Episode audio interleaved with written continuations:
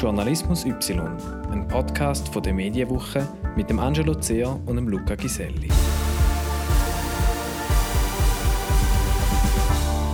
Episode 32. Wir haben uns diese Woche mit dem Patrick Züst getroffen. Mit gerade mal 20 haben seine Chefs ihn auf ein Rechtsabenteuer geschickt. Aber hört doch selber. Ähm, Patrick Züst, wann bist du jetzt zurückgekommen von San Francisco? Ich bin vor zwei Wochen jetzt zurückgekommen, habe die Wohnung abgegeben, drei Koffer mitgenommen, alle mit Übergewicht, aber es hat dann gleich geklappt und bin ja, von der Mitte von San Francisco wieder zurück in Aargau gezogen für den Moment. Und wie lange bist du jetzt dort? Gewesen? Ich war ein mehr als ein Jahr dort. Gewesen. Ich bin im November 2016 übergegangen, äh, gerade ein paar Tage bevor Donald Trump zum Präsident gewählt worden ist. Und seither mit kleinen Unterbrüchen bin ich dort. Gewesen. Und war, als was bist du genau dorthin geschickt worden? Ich bin Auslandkorrespondent für die AZ-Medien. Die AZ-Medien sind unter anderem die Schweizer Wochenende, die Aargauer Zeitung, aber auch verschiedene andere Regionalzeitungen in der Nordwestschweiz. Ähm, und ich bin als Silicon Valley-Korrespondent auf San Francisco gezogen. Das heißt, ich habe mich vor allem mit der Tech-Industrie, mit den großen Konzernen, aber auch mit den kleinen Startups und so ein den digitalen Trends beschäftigt. Weil es aber natürlich auch politisch ein, recht interessantes Jahr war in den USA, ist das natürlich auch etwas, was ich journalistisch verfolgt habe, wegen dem ein ziemlich breites Themenfeld hatte. Du bist noch relativ jung. Wie bist du überhaupt zu dem gekommen? Also das ist eine riesige Gelegenheit. Wie ist das überhaupt passiert, dass man dich dort geschickt hat? Ja, ich würde natürlich gerne sagen, wegen viel Talent und Durchhaltewillen. Ähm, praktisch ist es wahrscheinlich vor allem, weil ich zur richtigen Zeit am richtigen, richtigen Ort war. Äh, ich schreibe schon sehr lange äh, für verschiedene Zeitungen. Also ich glaube, meine ersten Artikel mit 15 oder 16 veröffentlicht. Und halt wie alle anderen auch angefangen mit Turnerübungen und Jodlerkonzerten. Und so klischeehaft wie es tatsächlich wir einen Artikel über Küngeli-Züchterverein und dann ihre Ausstellungen. Ähm, habe mich von dort her aber arbeiten, habe ein paar Mentoren gefunden bei verschiedenen Zeitungen, die mich ein gefördert haben und mir Rückmeldungen gegeben haben, Text gegengelesen haben. Und durch das dann halt recht bald nicht nur über Landmaschinenausstellungen geschrieben, sondern auch über politische, wirtschaftliche Themen. Und das alles natürlich nebenbei gemacht. Also ich habe Kanti bzw. Gimmi im Aargau gemacht und bin eigentlich jetzt vor zwei Jahren vor der Entscheidung gestanden, will ich voll auf Journalismus setzen oder will ich eben mich der anderen Leidenschaft widmen, so ein den digitalen Themen, den technologischen Themen. Ich habe mich dann für das entschieden. Ich war schon angemeldet für ein Studium an der ETH, das im September 2016 angefangen hatte. Äh, ist dann anders gekommen, weil im Frühling äh, vom gleichen Jahr haben mich dann der Patrick Müller, der Chefredakteur der Schweiz am Sonntag damals noch, und der Christian Dorer, damals der Chefredakteur der Aargauer Zeitung, heute beim Blick, äh, haben mich gefragt, ob ich nicht Lust hätte, als Korrespondent eben nicht an die zu gehen, sondern nach San Francisco, um von dort her über Silicon Valley zu berichten.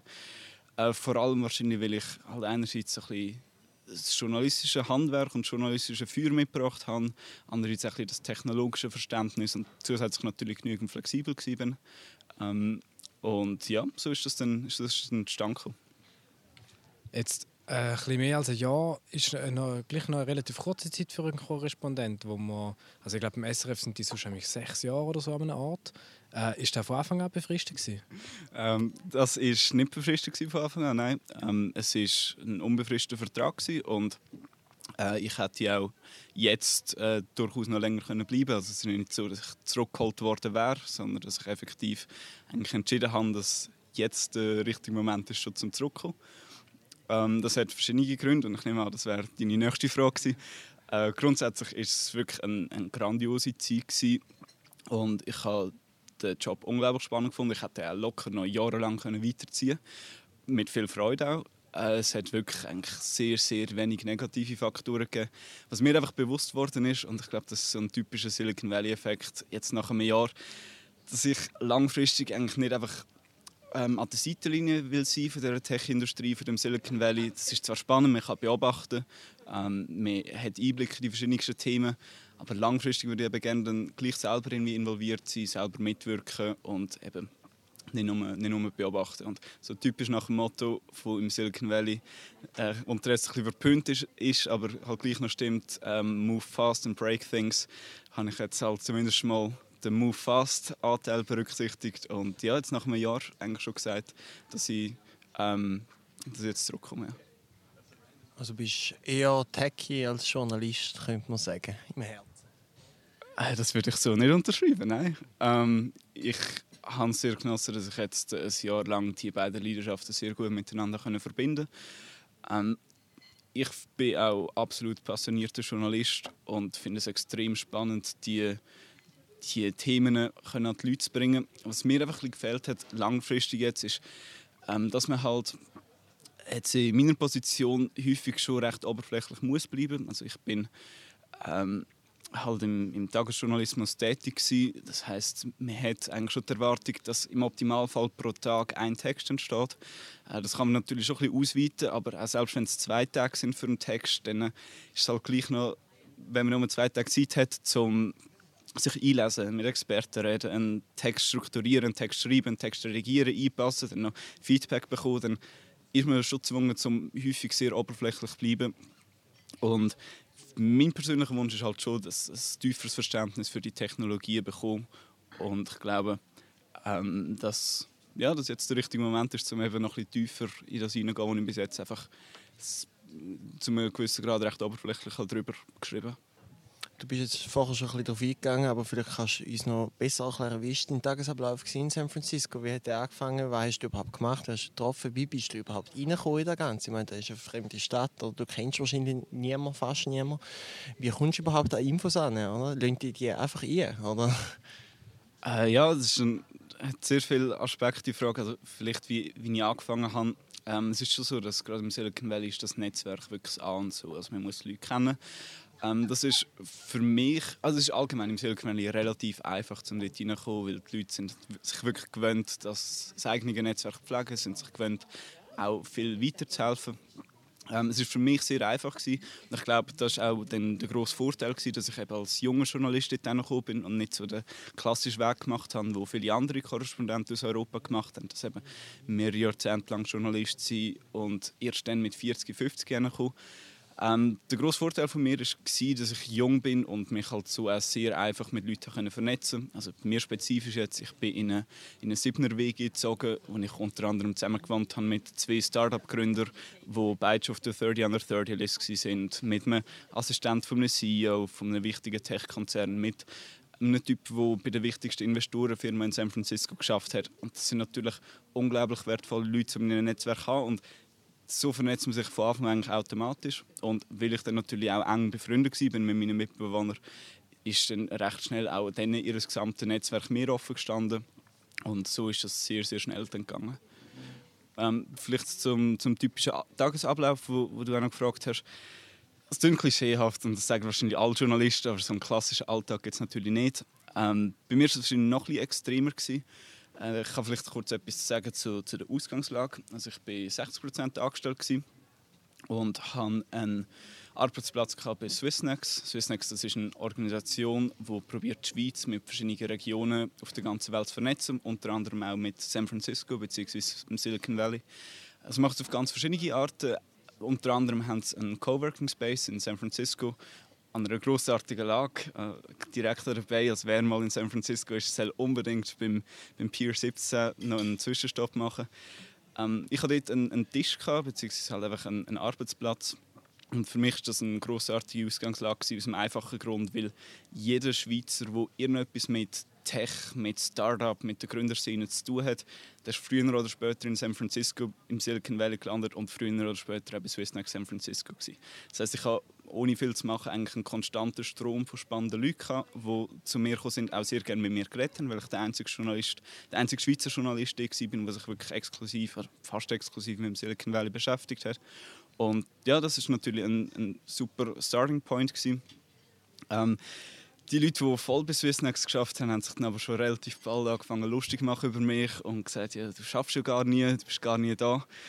Äh, das, das eine stimmt, ich bin tatsächlich nicht allzu häufig da allerdings der Grund ist genau das, genaue Gegenteil. Ähm, ich habe halt probiert, wirklich viel zu arbeiten und für mich war es Arbeiten halt auch, gewesen, häufig rauszugehen, mit Leuten zu reden und das ist auch der große Vorteil von dem Ökosystem, das es in San Francisco und in der Bay Area gibt, dass halt einfach immer so viel läuft. Also es gibt jede Woche Konferenzen, wo ich häufig bin. Es gibt die Pflichtanlässe natürlich, wenn Google ein neues Produkt vorstellt oder Facebook eine Entwicklerkonferenz hat, dann gehen wir dort hin. Ähm, es gibt Demo-Days, wo junge Startups sich den Investoren präsentieren.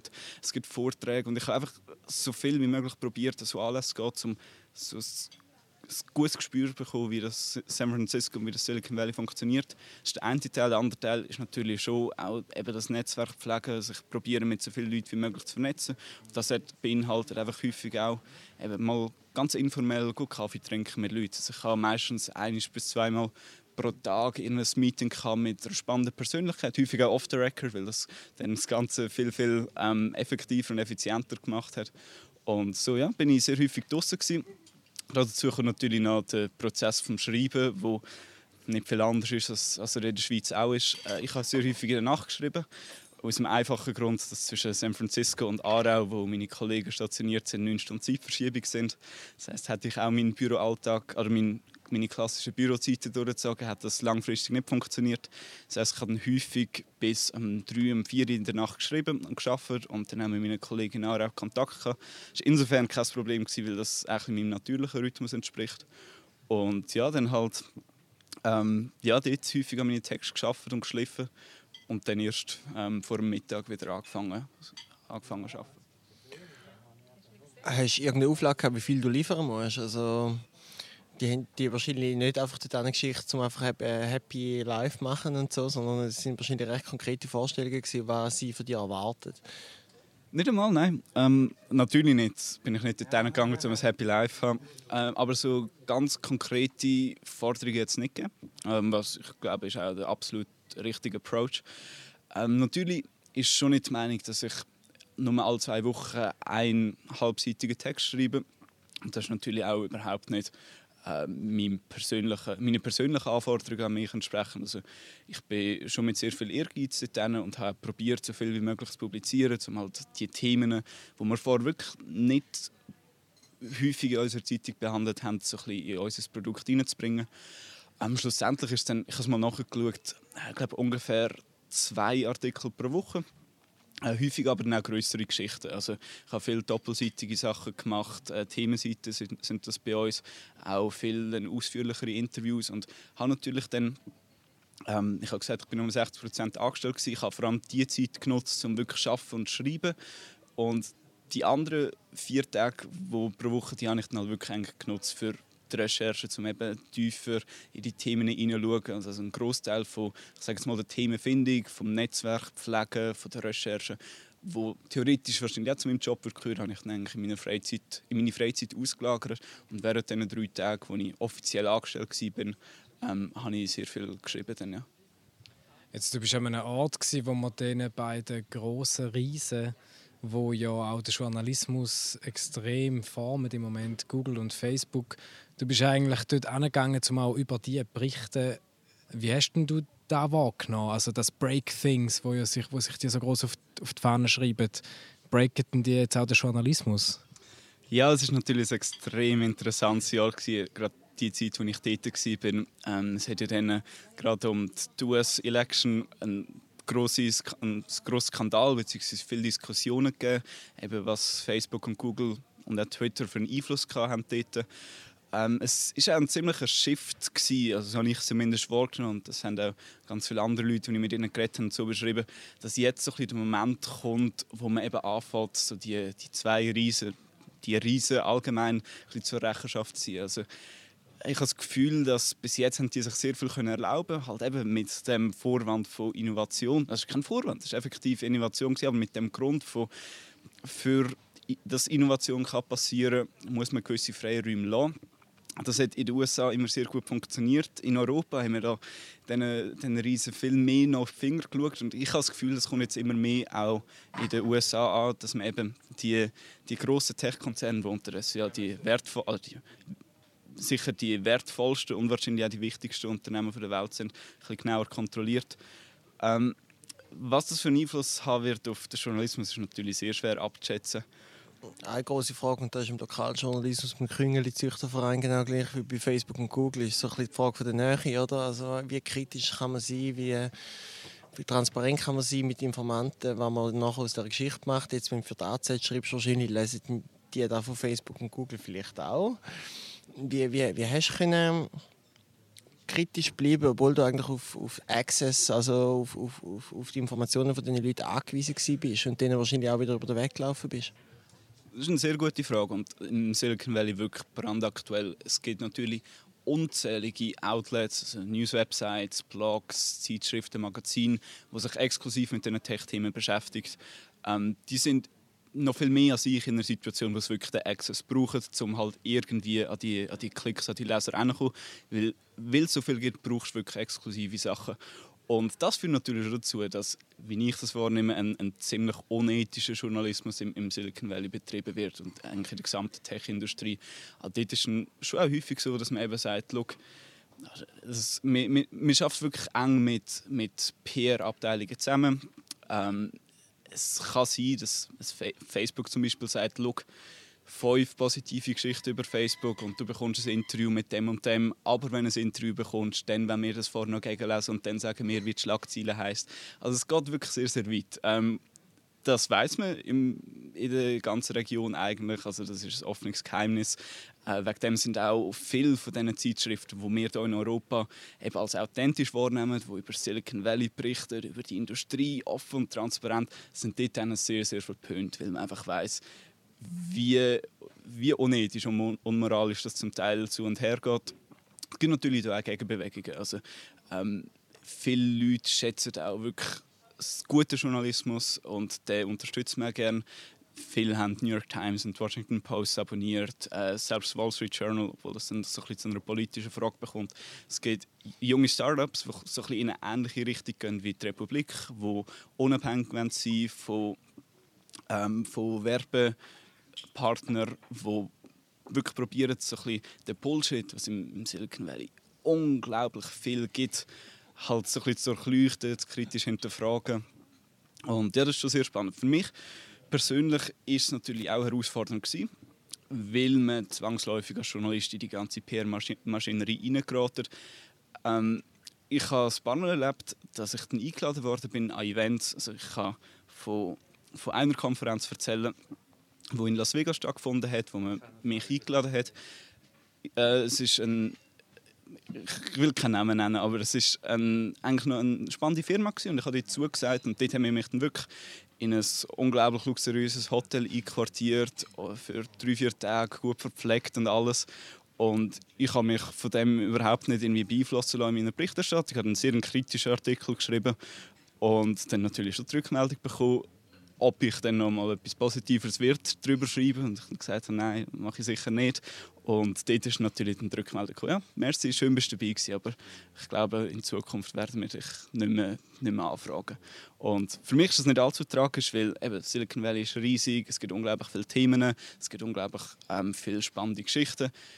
Von dem her muss ich nicht die, die, den unethischen PR-Journalismus machen. Viele andere machen das und müssen das auch machen. Ich habe ein gewisses Verständnis dafür. Ähm, aber ja, ich habe mich eigentlich recht aus dem rausnehmen ich meine, wie funktioniert das? Das ist ja doch eigentlich erstaunlich, oder? Du schreibst etwas für eine Deutschschweizer Regionalzeitung, sagen wir jetzt einmal. Du kommst instant Feedback über von denen. Musst du denen da auf Englisch zum Gegenlesen gehen, oder wie funktioniert das?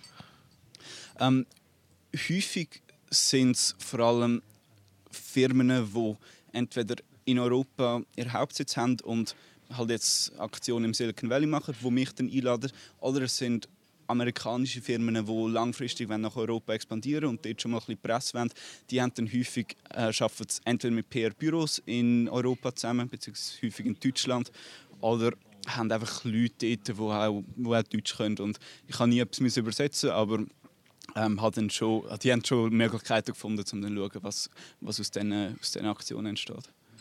Jetzt, habe gehört, San Francisco ist relativ crazy, einfach auch hinsichtlich also ja, wie das reguläre Leben so abläuft, auch außerhalb von Silicon Valley, irgendwie horrende Mieten, extrem viele Obdachlose.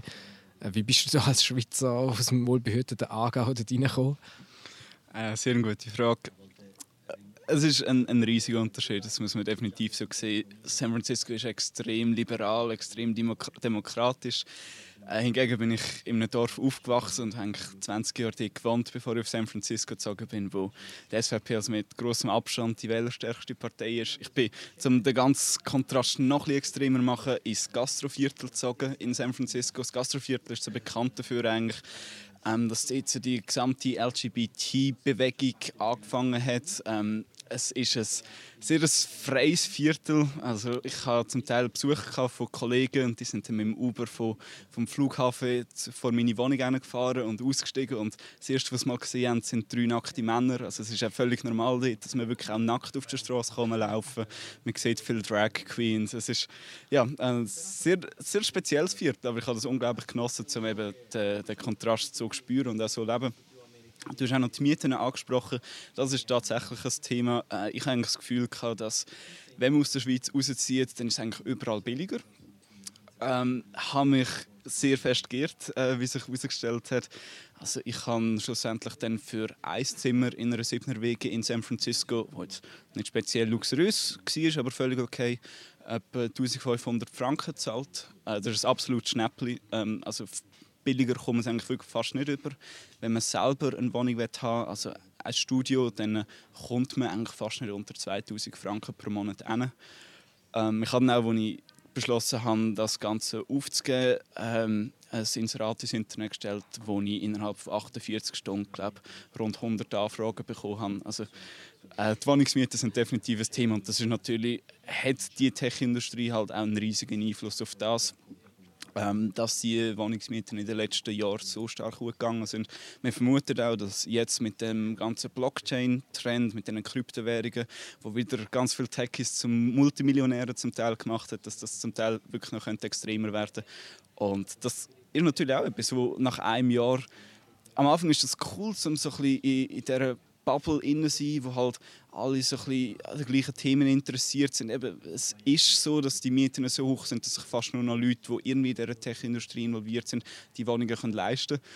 Aber ich glaube, jetzt nach einem Jahr muss man das auch sehr, sehr kritisch hinterfragen, wenn dann eben die Stadt zu einem grossen Teil nur noch aus Leuten aus der Tech-Industrie besteht. So eine homogene Masse, wo alle eigentlich sehr ähnlich ticken, alle am Gleichen interessiert sind, alle am Gleichen arbeiten und da fehlt dann schon sehr viel, habe ich das Gefühl. Wenn ich das so höre, wie es dort so zu und her geht, dann denke ich manchmal, ist denn da vielleicht auch ein bisschen stellvertretend für die Mentalität, für die allgemeine Mentalität in der digitalen Branche im Silicon Valley, Move fast, break things, ohne Rücksicht auf Verlust, also auch ohne Rücksicht auf Leute, die irgendwie nicht mithalten in dem Tempo.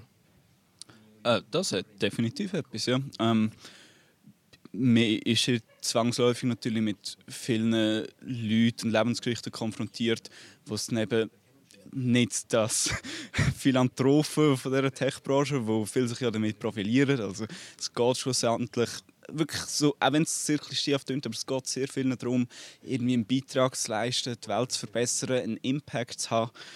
Und so wie man es in, in San Francisco halt sieht und erlebt, ist der Impact jetzt zumindest in San Francisco durchaus auch negativ. Und das sind sich halt auch ganz viele Leute, eben Entrepreneurs, junge Gründer, nicht bewusst, ähm, was die Tech-Industrie auch eben negativ kann bewirken kann. Und das sehen wir jetzt, äh, wie vorher schon kurz angesprochen, das Jahr sehr eindrücklich, wo so die ganzen Facebook, Twitter Google-Technologien langsam auch ihre, ihre Schattenseite präsentieren, wo man schon lange davon weiß, aber jetzt halt zuerst mal so richtig darauf reagiert wird.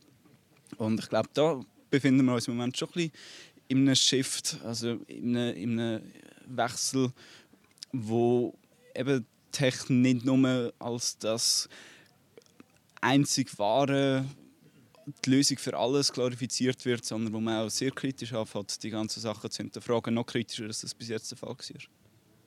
Wahrscheinlich der einzige Korrespondent von einem privaten Schweizer Medium, der dort war. Braucht es mehr Leute, die das machen, was du gemacht hast? Und wieso? Wieso muss man in Silicon Valley gehen und, und, und eigentlich von dort berichten, damit dort die Leute wissen, was dort läuft und was nicht läuft? Wie, wieso ist das ein Hotspot im Moment? Ich bin überzeugt, es braucht unbedingt mehr Journalisten, die dort sind. Ähm, Silicon Valley ist nach wie vor der zentrale Ort, wenn es um neue Entwicklungen im Hightech-Sektor geht. Auch wenn es immer wieder Leute gibt, die sagen, dass die Region jeglichen Reiz verloren hat und dass eigentlich das neue Silicon Valley in Israel oder Berlin oder Zürich oder Zug oder wo immer ist, aber Silicon Valley ist nach wie vor einfach noch der Place to be. Ähm, und es ist relevant insofern einfach, dass halt die, die technologischen Entwicklungen unser Leben stärker verändern als irgendetwas sonst. Und wenn man will verstehen, wie unser Leben im Moment und wie es in Zukunft verändert wird, dann muss man einfach dort sein, mit den Leuten reden und verstehen, was im Moment abgeht. Ich glaube, es braucht mehr Journalisten dort, die eben nicht, wie, wie ich es vorher angesprochen habe, so ein bisschen die PR-Maschinerie antreiben, sondern wo wirklich kritischen Journalismus im Silicon Valley machen. Weil das gibt es meines Erachtens wirklich noch zu wenig. Es gibt eine derartige Masse von Bewegungen, von Startups, von Entwicklungen, von Produkten, dass es sehr schwer ist, dort einen, einen guten Überblick zu behalten. Ähm, es gibt, wie ich vorher gesagt habe, eine Bewegung von Journalisten, die probieren, das zu hinterleuchten und zu hinterfragen, aber eigentlich relativ wenig. Ähm, ich vergleiche sie jeweils mit der Arbeit des Investors. Also Investoren und Gründer treiben eigentlich das ganze Silicon Valley an, sind so der, der Kern von dem Ganzen. Ähm, Investoren bekommen pro Woche Dutzende Nachrichten von jungen Startups, die ihre Ideen pitchen, das heißt ihre Firma präsentieren, dann liegt es am Investor zu schauen, was steckt hinter dieser Idee. Es ist immer revolutionär, es ist immer innovativ, es wird immer die Welt verändern. Das sind so Buzzwords, die sind in jedem E-Mail, in jedem Pitch von einem Startup drin. Und der Investor muss dann herausfinden, was steht dahinter, ähm, hat dort verschiedene Möglichkeiten, also kann Zahlen von dem Unternehmen anschauen, das genau hinterfragen, hinterleuchten und entscheidet dann am Schluss, hat das tatsächlich Potenzial und wenn ja, dann investiert er Geld und kann dann so unter Umständen viel selber viel Profit machen und zu einer wichtigen Entwicklung beitragen. Als Journalist ist es sehr, sehr ähnlich. Ähm, man bekommt pro Woche Dutzende Nachrichten von PR-Abteilungen, von Startups, die irgendwie nach, sich nach Medienpräsenz sehnen.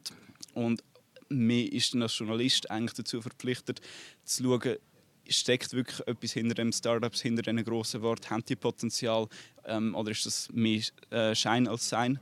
Und die Leute, die das wirklich machen, das ist zeitintensiv und da kann man nicht äh, innerhalb von einem Tag vier Artikel publizieren zu dem Thema, äh, was halt nötig ist bei vielen News-Websites. Das machen meiner Meinung nach zu wenig. Und ich glaube schon, dass das zentral ist, dass eben nicht der, der Bullshit im Silicon Valley überhand gönnt, sondern dass man wirklich noch kann guten Journalismus haben, wo auch die Entwicklungen wirklich abbildet, wie, es tatsächlich passiert. Du hast gesagt, du, du steigst jetzt aus dieser Position wieder aus, um selber Akteur werden in der Digitalbranche. Jetzt muss ich natürlich schon fragen, was sind denn jetzt deine Pläne? Vorher bin ich noch ein Journalist. Ich arbeite noch bis Ende Januar hier in der Schweiz und probiere so die Perspektive und das Auge, das ich jetzt im Silicon Valley gewonnen habe, auch mal auf die Schweiz anzuwenden und die Erkenntnis dann eben auch zu nutzen, um so die Schweizer Startup-Szene, ähm, das Schweizer Silicon Valley, das Crypto Valley bisschen zu hinterfragen und anzuschauen. Nachher werde ich probieren, ähm, mich einfach tiefer in das Ganze einzuarbeiten, also konkret das ist typischerweise natürlich mit einem Studium. Also ich denke schon wieder zurück an damals, wo ich mich eben für den Journalismus und gegen das Informatikstudium entschieden habe. Das Informatikstudium ist jetzt natürlich schon wieder ein Thema. Allerdings komme ich natürlich aus einer Region jetzt gerade, wo Universitäten und der ganze Prozess dahinter extrem verpönt sind. Also eigentlich jeder in Silicon Valley sagt, man soll auf keinen Fall an eine Universität gehen, man soll auf keinen Fall studieren der beste Lehrer ist das Internet. Alles, was man an der Universität lernt, lernt man schneller für sich allein daheim. Ähm, ich bin noch nicht ganz davon überzeugt davon, aber ich werde, weil das Studium sowieso erst im September anfängt, dem Ganzen mal eine, eine Chance geben und schauen, wie tief komme ich in das Ganze rein, einfach im Selbststudium.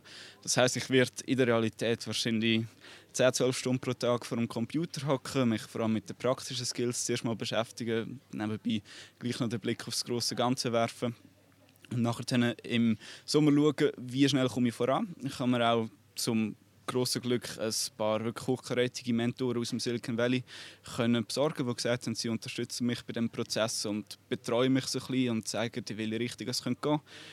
Und ich werde das jetzt die nächsten paar Monate mal probieren, hoffe, dass meine Selbstdisziplin hebt und dann im Sommer schauen, wo stehe ich. Will ich die praktischen Grundlagen, die ich mir jetzt die letzten paar Monate erarbeitet habe, noch mit einem ETH-Studium vertiefen? Oder bin ich schon genügend weit, um direkt in eine spannende Position einsteigen? Oder will ich wieder zurück in den Journalismus, weil das alles ein riesiger Fehler war. Das äh, muss man ja auch akzeptieren. Und ja, von dem her ist das so der Plan für die nächste Zukunft. Wie es weitergeht nachher, dann ist sehr offen. Vielen Dank für das Gespräch. Sehr gerne geschehen.